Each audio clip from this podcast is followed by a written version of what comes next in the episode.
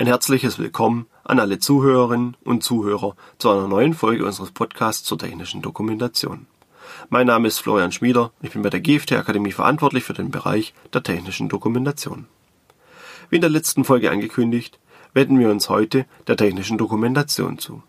Die technische Dokumentation ist ein großer, umfangreicher und auch entsprechend wichtiger Punkt im Zuge der CE-Kennzeichnung. Und wie immer gilt, Sollten Sie Rückfragen haben, schreiben Sie sie in die Kommentare.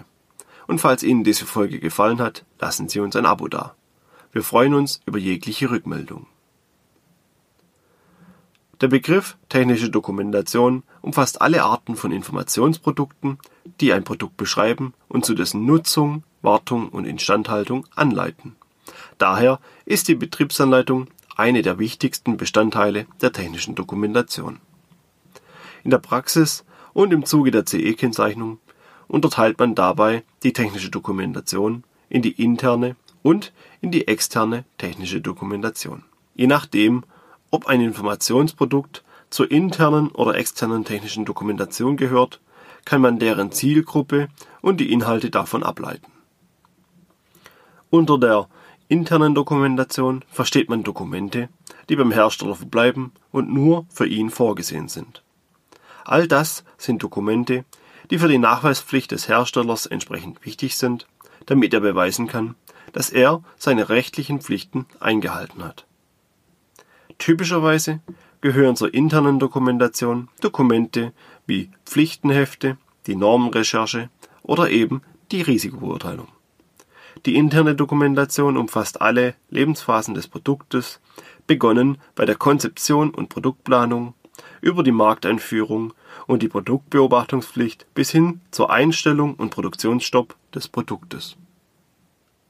Alle Unterlagen, die das Produkt betreffen, werden vom Hersteller gesammelt, aktuell gehalten und archiviert. So kann er die Dokumente einer Marktaufsichtsbehörde vorlegen, falls diese ihn dazu auffordert. Eine Besonderheit der internen Dokumentation ist es auch, dass sie meist sehr technisch geschrieben ist und auch nur in einer Sprache vorliegt. Denn die Dokumente sind nur für spezielle Personenkreise wie die Entwicklungs- oder Konstruktionsabteilung erstellt. Ein normaler Benutzer kann mit den Dokumenten in der Regel nicht viel anfangen. Ich habe gerade gesagt, dass die interne Dokumentation alle Lebensphasen des Produktes abbildet. Daher ist auch die externe Dokumentation Teil der internen Dokumentation. Die externe Dokumentation ist dabei quasi ein Sammelbegriff für alle Dokumente, die nicht nur intern vorgehalten werden müssen, sondern auch an die jeweiligen Nutzer und Betreiber des Produktes übergeben werden. Sprich, die externe Dokumentation sind Dokumente wie Installationsanleitungen, Kurzanleitungen, Handbücher oder eben die Betriebsanleitung. Alles Dokumente, die dem Kunden zusammen mit dem Produkt übergeben werden in der Regel kann man daher sagen, dass der Hersteller mit der externen Dokumentation seiner Instruktionspflicht gegenüber dem Kunden nachkommt. Je nach Zielgruppe, Produkt und gesetzlichen Anforderungen müssen die Dokumente entsprechend angepasst werden. Hierzu gehört die entsprechende Formulierung für die Zielgruppe wie auch das Übersetzen in die jeweilige Landessprache. Nachdem wir nun den Begriff technische Dokumentation geklärt haben, können wir uns diese Informationsprodukte aus Sicht der CE-Kennzeichnung anschauen. Im Zuge der CE-Kennzeichnung müssen alle relevanten Dokumente zusammengetragen und zur internen und externen Dokumentation zusammengefasst werden. Leider gibt es keine pauschale Aussage, welche Dokumente für die CE-Kennzeichnung relevant sind. Sollten Sie Ihren Prozess entsprechend meiner Reihe hier aufgebaut haben, liegt die Antwort dazu jedoch bereits vor. Denn im Zuge der Normen- und Richtlinienrecherche haben wir die Anforderungen der Richtlinien an unser Produkt zusammengetragen. Und dort werden auch die Dokumente aufgeführt, die wir für die CE-Kennzeichnung benötigen. Da sich diese Anforderungen und Dokumente jedoch von Richtlinie zu Richtlinie unterscheiden können, möchte ich darauf hinweisen, dass die nachfolgende Liste keinenfalls als allumfassend anzusehen ist. Häufig werden die folgenden Dokumente und Informationen aus Sicht der CE-Kennzeichnung gefordert: eine Normen- und Richtlinienrecherche, Prüf- und Messprotokolle. Eine Risikobeurteilung, eine allgemeine Beschreibung der Maschine inklusive einer Funktionsbeschreibung, Schalt- und Aufstellpläne, Zeichnungen, ein Exemplar der Betriebsanleitung, eine Kopie der Konformitätserklärung. Und die Unterlagen von Zulieferern. In den Richtlinien werden diese Dokumente meist als technische Dokumentation oder technische Unterlagen bezeichnet. So können die jeweiligen Anforderungen aus den Richtlinien in Erfahrung gebracht werden.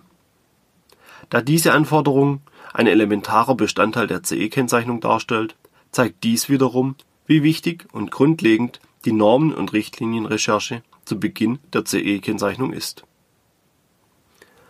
An dieser Stelle möchte ich jetzt auf das Thema Kalkulation und die Kosten für eine CE-Kennzeichnung eingehen. Denn das ist ein Thema, was viele unterschätzen und wir entsprechend häufig auch Rückfragen dazu bekommen. In den bisherigen Folgen habe ich über das Thema gar nicht gesprochen. Doch nun kommen wir mit der technischen Dokumentation bzw. mit der Betriebsanleitung zu einem Thema, das sagen wir mal unbeliebt ist. Die vorherigen Schritte der CE-Kennzeichnung werden meist intern bereits bearbeitet, denn sonst kann gar kein Produkt geplant werden. Die technische Dokumentation und insbesondere die Betriebsanleitung dagegen werden sehr gerne an externe Dienstleister ausgelagert, da es intern keiner machen möchte oder kann, da die entsprechende Ausbildung und Erfahrung fehlt. Also wird ein Dienstleister gesucht und angefragt. Und meist kommt dann ein entsprechend böses Erwachen, wenn das Angebot eingeht. Denn allzu häufig werden die Kosten massiv unterschätzt.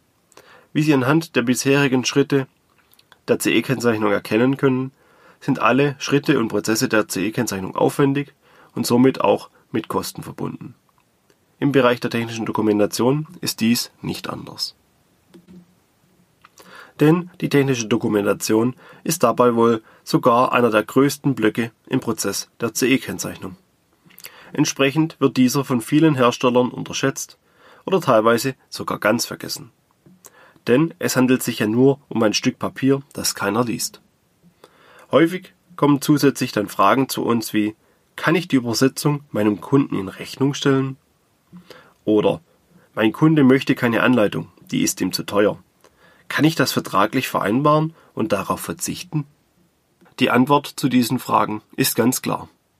So wie Sie Energie, Material und Arbeitskräfte für Ihre Produkte und Produktion benötigen und entsprechend mit einkalkulieren, so sollten Sie auch die CE-Kennzeichnung, die Betriebsanleitung und deren Übersetzung mit einkalkulieren. Alle Dokumente sind Teil des Produktes und müssen entsprechend erstellt und beigelegt werden. Eine vertragliche Verzichtsvereinbarung ist nichtig, da sie gegen nationales Recht, bei uns unter anderem im Produktsicherheitsgesetz geregelt, verstoßen. Und außerdem wäre auch eine CE-Kennzeichnung zu Unrecht angebracht, wenn die technische Dokumentation fehlt, fehlerhaft ist oder unvollständig ist. Entsprechend müssten sie dann auch mit den jeweiligen Strafen seitens der Behörden rechnen. Häufig treffen wir diese Situation bei kleineren Herstellern an, die nur eine geringe Produktionsstückzahl haben. Denn dann muss dieser Kostenpunkt auf wenige Produkte umgelegt werden. Zudem werden die Kosten häufig zwar mit einkalkuliert, aber gnadenlos unterschätzt. Es folgt dann das allzu oft böse Erwachen. Doch wie schätzt man den Aufwand für eine Dokumentation richtig ab? Gerade eine vollständige Betriebsanleitung ist häufig der größte Kostenpunkt in der technischen Dokumentation. Denn diese muss den Normen und Richtlinien entsprechend für die Zielgruppe verständlich geschrieben und dann meist auch noch übersetzt werden. Daher möchte ich Ihnen hier ein grobes Rechenbeispiel geben, das Ihnen zukünftig helfen kann. Definieren Sie zuerst einen Stundensatz. Hier können Sie prinzipiell frei wählen entweder nach üblichen internen Stundensätzen oder nach externen. Professionelle Dienstleister liegen häufig bei rund 80 bis 100 Euro je Stunde, je nach Anforderung des Projektes. Im Anschluss stellen Sie sich die Frage, wie viel Text Sie wohl in einer Stunde erstellen können. Oder wie viele Seiten. Überschätzen Sie sich dabei aber nicht. Texte ohne Vorlage oder Struktur zu erstellen ist anspruchsvoll. Eine beliebte Zahl in der Branche ist daher für die Neuerstellung von einer A4-Seite rund fünf Stunden Arbeit zu rechnen. Je nach Erfahrung und Mittel kann ein Redakteur natürlich auch mehr erstellen. Die Kalkulation für die Neuerstellung ist dabei für die meisten noch einfach. Aber man muss ja nicht immer alles neu erstellen. Wir bekommen häufig noch Aussagen dazu wie wir haben hier noch eine alte Anleitung, die passt fast auf das neue Produkt. Doch diese Einschätzung ist leider häufig falsch. Denn alte Anleitungen sind meist nach alten Normen und Richtlinien verfasst oder teilweise nach gar keinen Anforderungen erstellt worden. Es hat halt mal jemand gemacht. Doch wie schätzt man sowas ein? Auch hier fragen Sie sich selbst. Eine A4-Seite zu lesen und zu überprüfen, wie lange benötigen Sie dafür? Aus eigener Erfahrung kann ich hier sagen, das wird häufig massiv überschätzt. Um eine A4-Seite zu lesen, zu verstehen und zu überprüfen, da vergeht eine Stunde schnell. Gerade das Überprüfen ist dabei das Aufwendigste. Denn Sie müssen quasi jeden Satz lesen und anhand des neuen Produktes abgleichen, ob die alte Aussage noch passt. Und zum Schluss möchten diese Seiten noch entsprechend dem aktuellen Stand von Normen und Richtlinien überarbeitet werden. Auch hier vergeht die Zeit wie im Flug.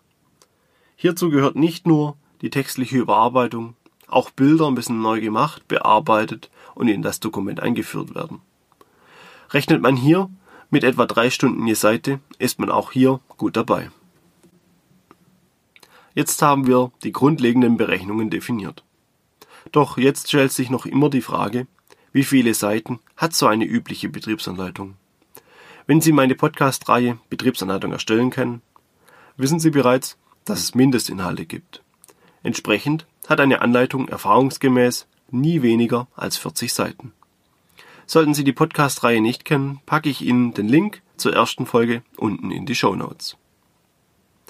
Ich möchte jedoch anmerken, dass diese 40 Seiten häufig nur für einfache Produkte gelten. Bei Maschinen und Anlagen landet man schnell zwischen 150 und 300 Seiten, je nach Komplexität des Produktes. Und das selbstverständlich nur in Deutsch. Wenn Sie diese beispielhaften Zahlen zur Hand nehmen, werden Sie für Ihre Anleitung in einem Kostenbereich von 6.000 bis 10.000 Euro landen. Einem durchaus üblichen Preis für eine aktuelle, den Anforderungen entsprechende Betriebsanleitung. Planen Sie solche Preise unbedingt ein. Fragt man unerfahrene Kunden nach ihren Preisvorstellungen für eine Anleitung, bekommt man häufig erschreckend niedrige Zahlen, wie 1000 Euro oder weit darunter genannt.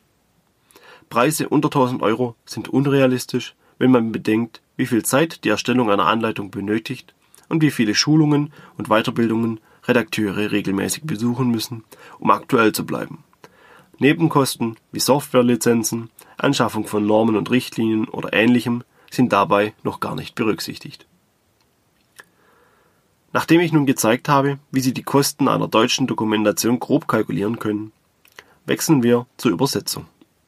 Denn auch diese Position kann recht groß sein, beispielsweise wenn Sie in jeden Mitgliedstaat der EU exportieren möchten. Denn dann müssen Sie in jede Amtssprache übersetzen. Das besagt neben der Maschinenrichtlinie auch das Produktsicherheitsgesetz, welches jeder Mitgliedstaat in nationales Recht umgesetzt hat. Sprich, wenn Sie beispielsweise nach Island exportieren möchten, müssen Sie Ihre externe Dokumentation ins Isländische übersetzen. Denn Island ist zwar kein EU-Mitglied, jedoch dafür ein Mitglied des EWR, des Europäischen Wirtschaftsraums. Und entsprechend hat es die Richtlinien ebenfalls akzeptiert. Doch wie schätzt man Übersetzungskosten ein? Im Gegensatz zur Erstellung von Dokumentation wird hier noch mehr mit Software gearbeitet. Dadurch hat sich die Berechnung der Kosten weg von Stundenpreise hin zu Wort- oder Zeilenpreise entwickelt. Die meisten Übersetzungsagenturen und Übersetzer arbeiten inzwischen nach Wort- oder Zeilenpreis. Wie Sie vielleicht selbst bereits aus Erfahrungen wissen, gibt es auch hier entsprechende Preisspannen. Es gibt Anbieter im höheren Preissegment und welche im niedrigeren. Prinzipiell können Sie sich hier einen passenden Partner aussuchen. Jedoch möchte ich auch hier gleich ein paar Empfehlungen dazu abgeben. Denn wie immer ist umso billiger, umso besser nicht die beste Lösung. Sie werden zweifelsfrei Anbieter finden, die Ihnen Übersetzungen zu Wortpreisen von 9 Cent oder weit darunter anbieten. Ob diese Übersetzungen nun qualitativ gut sind oder nicht, möchte ich hier nicht diskutieren. Ich möchte nur Folgendes zu bedenken geben. Professionelle Übersetzer haben in der Regel ihre Sprache studiert und einen entsprechenden Abschluss. In unserem technischen Bereich sollten die Übersetzer außerdem einen technischen Background besitzen, um die Sachverhalte ihres Produktes verstehen und auch korrekt in der Zielsprache wiedergeben zu können. Das sind Qualitätsmerkmale, die im niedrigeren Preissegment häufig nicht gegeben sind. Aus Sicht der CE-Kennzeichnung kann ich Ihnen außerdem nur empfehlen, dass Sie mit einem Partner oder Übersetzungsbüro zusammenarbeiten, der nach ISO 17100 arbeitet oder zertifiziert ist.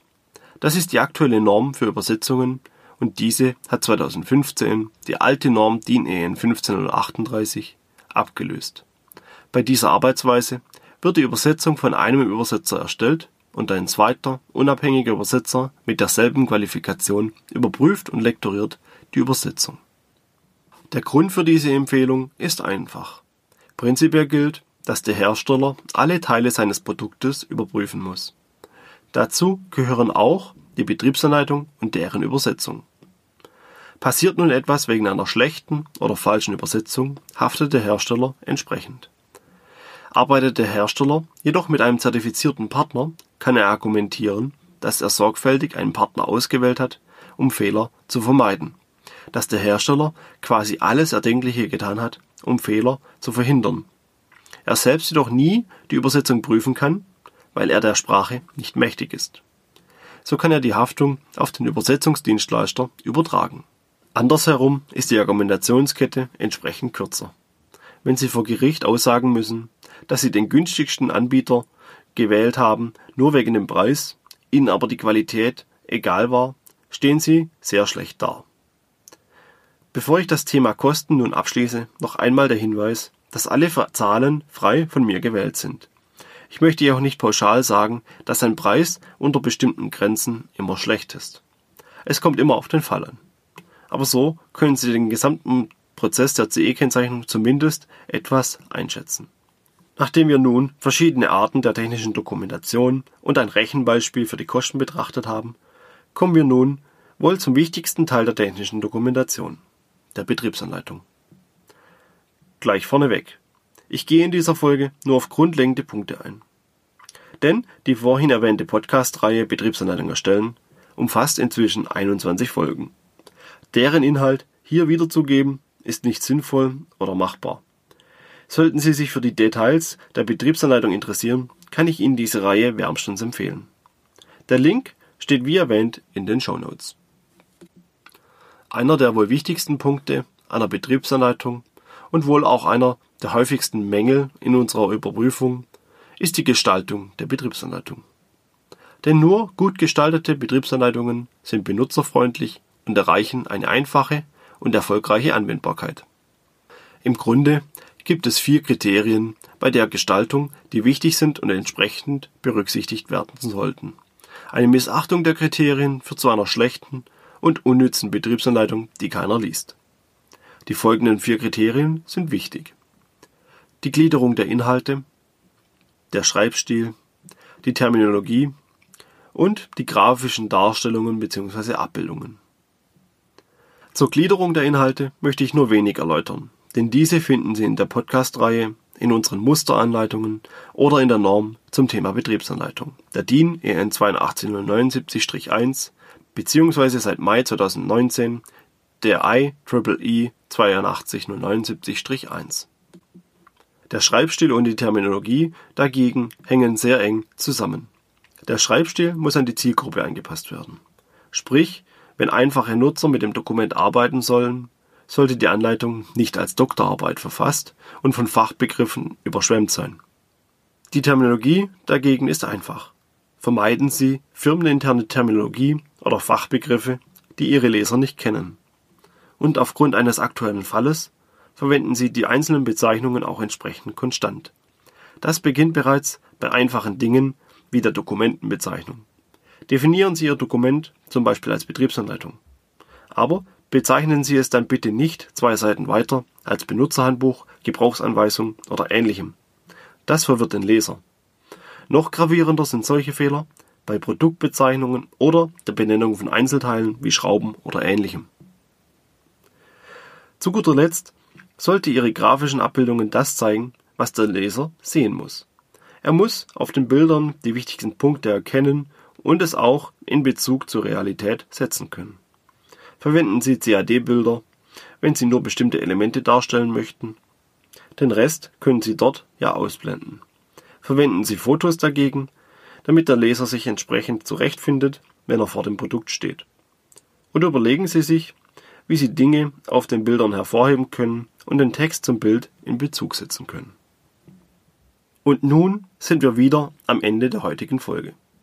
Inzwischen befinden wir uns auf der Zielgeraden zur CE-Kennzeichnung.